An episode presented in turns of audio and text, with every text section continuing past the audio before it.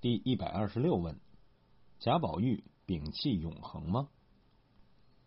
从表面看，第十九回不过是元妃省亲这个大高潮之后一个平稳的回落，是向下一个高潮过渡的开始。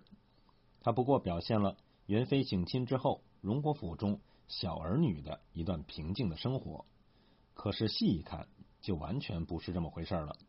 在通部书中，这实在是极其重要的一章。以这一章为转列，书中的主要人物贾宝玉、林黛玉等人正式告别童年期，走进少年期。在关于青梅竹马、两小无猜的细腻描写之中，一种带有青春色彩的情愫已经悄悄生长起来。对于贾宝玉来说，这是他的人生一个重要的转折点。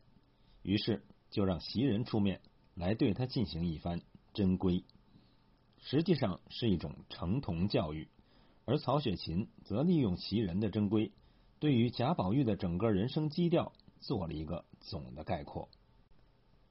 如果说以前的各章是分写宝玉的乖戾、宝玉的才华、宝玉的多情，那么这一章则直指他的思想、他的人生理想与追求，甚至他的世界观、人生观。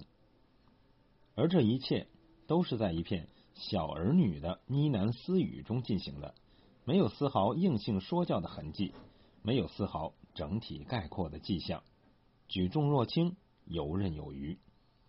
在整个中国小说史上，这是仅见的能够代表中华小说独特笔法的美妙绝伦的一章。当袭人说：“我另说出两三件事来，你果然若依了我。”你就是真心留我，刀割在脖子上，我也是不出去的了。那贾宝玉忙笑道：“你说哪几件，我都依你。好姐姐，好亲姐姐，别说两三件，就是两三百件，我也依。只求你们同看着我，守着我，等我有一日化成了飞灰，飞灰还不好，灰还有形有迹有志时，等我化成一股青烟，风一吹便散了的时候。”你们也管不得我，我也顾不得你们了。那时凭我去，我也凭你们，爱哪里去就去吧。这话说的袭人急得握他的嘴，好好的正为劝你这些，倒更说的狠了。这是头一件要改的。对于死亡的恐惧，是人类最根本性的恐惧，因之突破死亡，追逐永恒，就成为人类一种最具基本性的。追求，几乎所有宗教和学说都以此为切入点，纷纷立言，各寻门径，各成体系。就中国来说，儒家一方面提倡所谓的三不朽，即立德、立功、立言，希图在俗世事功的延续中获得永恒；另一方面则提倡祖先崇拜，提倡慎终追远，希图在世系的延续中。获得永恒，道家则更为豪迈。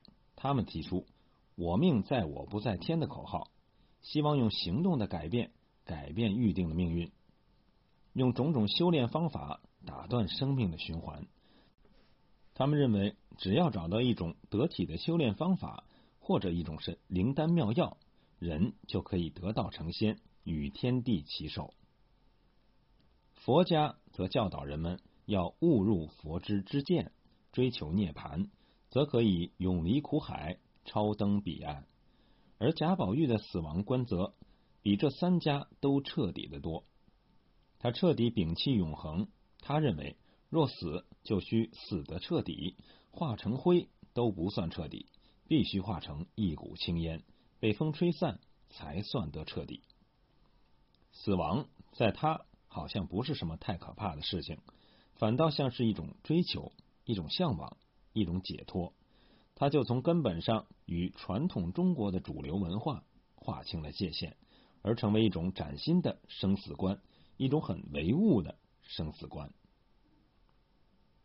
但是还有另一方面，我们也需注意，《论语》有这样一段话：“记录问世鬼神，子曰：未能是人，焉能是鬼？曰。敢问死，曰：未知生，焉知死？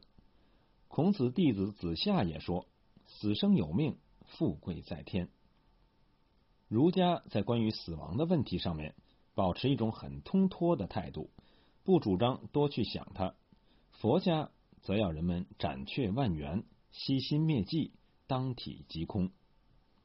道家则提倡致虚极，守静笃，虚到极处，则是一种与佛家之真空相似的境界。由此看来，贾宝玉的死亡观又没有完全超脱传统中国的主流思想，他只是抛弃了他们对于永恒的虚妄追求，而采取了他们在现实世界的生活态度。这是一种虚无主义的世界观或者死亡观。一种极其通脱豁达的生活态度，不仅表示了对于俗世生活的厌弃，同时表示了对于人们孜孜以求的彼岸世界的不屑。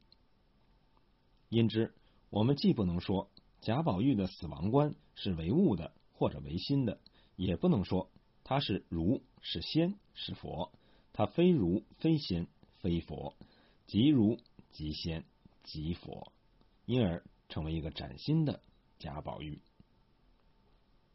我一直以为，中国自秦汉以降至第一次鸦片战争以前，本土文化在思想领域实在没有什么大的发明创造。可以称为创造的，一是唐代的禅宗，一是宋代的理学，延及明代的王阳明心学。但这都是意志文化与本土文化相结合的产物。这就给人造成一种印象，即中国的本土文化已经失去创新的内在驱动力。要搞出一种新的东西，必须有一种外来的东西加以刺激，激活它的内在机制，依靠杂交优势来创新。在曹雪芹的时代，佛教亦已本土化，在没有新的意志文化输入的情况下，曹雪芹却单单依靠传统文化资源。就为我们创造出贾宝玉这一个万古长新的艺术形象，绝功之伟，怎么评价都不过分。因为它使我们相信，在传统中华文化之中，固有许多积弊需要廓清，更有许多精华值得继承。把这个问题解决好，就有可能为中华文明的更新与发展开出新局。以上所说。不过是抢为之说，抢作解人。实际上，《红楼梦》中许多语言、许多形象、许多事件是难以说清的。尤其在贾宝玉这个人物身上，他的许多语言，用脂砚斋的话说，是囫囵不解之语。所谓囫囵不解，就是难以用理性逻辑去理解、去解说。而这种难以理解、难以解说的语言，才是真正的文学语言。它往往是可以神会、难以言传的东西。用禅宗的话说，起心动念极乖，需要我们用心灵去感悟，而非理解。包括这一段话在内，都存在这个问题。